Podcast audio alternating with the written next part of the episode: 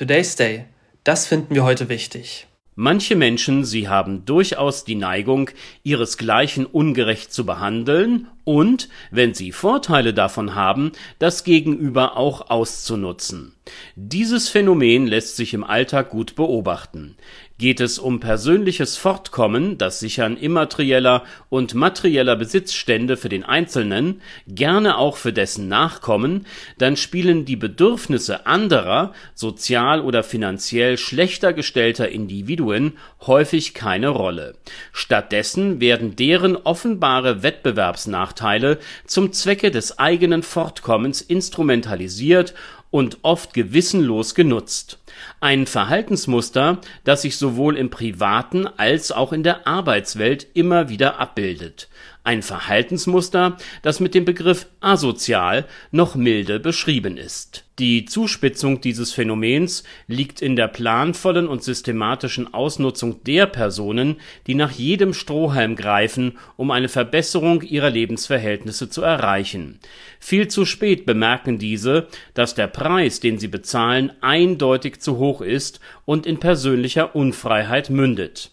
Die Perversion des unerträglichen Ausbeutens des anderen hat einen Namen: moderne Sklaverei Zunächst einmal die Fakten.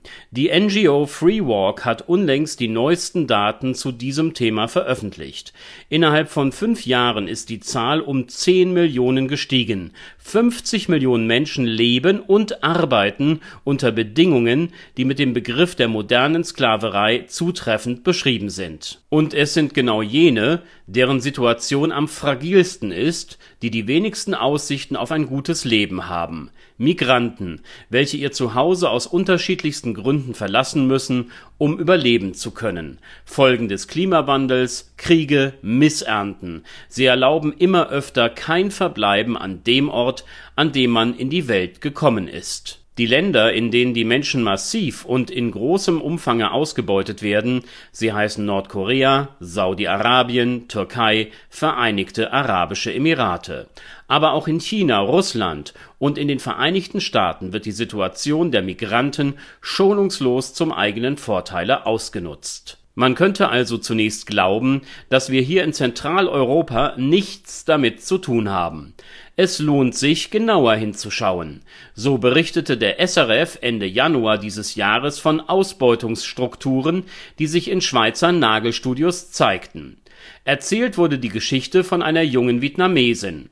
Um ihre hochverschuldete Familie zu entlasten und auf Druck der Gläubiger ging sie nach Europa die Frau wurde gezwungen, über Jahre in Restaurants und Nagelstudios zu arbeiten.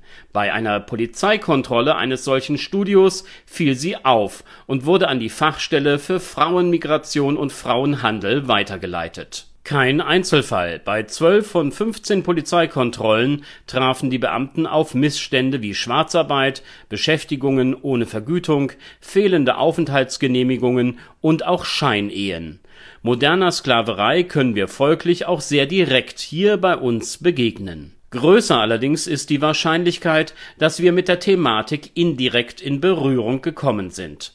Kleidung, elektronische Produkte, aber auch Palmöl. Diese und weitere Industrieerzeugnisse sowie auch landwirtschaftliche Güter werden zum Teil unter Zwang oder in Abhängigkeit hergestellt es sind die globalen Lieferketten, die trotz der in einigen Ländern bereits geltenden Transparenzgesetze nicht gut genug durchschau und überprüfbar sind, um ausschließen zu können, dass Waren oder aber eben Teile derselben von modernen Arbeitssklaven gefertigt wurden. Angebot und Nachfrage bestimmen den Preis, eine ökonomische Binsenweisheit Viele von uns sind nicht bereit, manche von uns aber eben auch nicht in der Lage, mehr für Produkte zu bezahlen.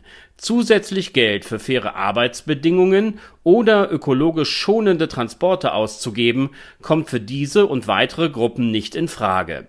Folglich werden uns Meldungen, wie jene über den ständigen Zuwachs an Arbeitssklaven, zwar für den Moment vielleicht aufrütteln, darüber hinaus wird sich allerdings wenig ändern wenn Konsumenten, Produzenten und Händler notwendige Veränderungen nicht selbst hervorbringen, dann ist es Aufgabe des Staates, hier einzugreifen, zu regulieren Ob das allerdings bei einem Problem, das ja globaler Natur ist und bei dem die Interessen einzelner Staaten nicht deckungsgleich sein werden, überhaupt möglich ist, das mag bezweifelt werden. Today's Day, ein Projekt von netkiosk.digital.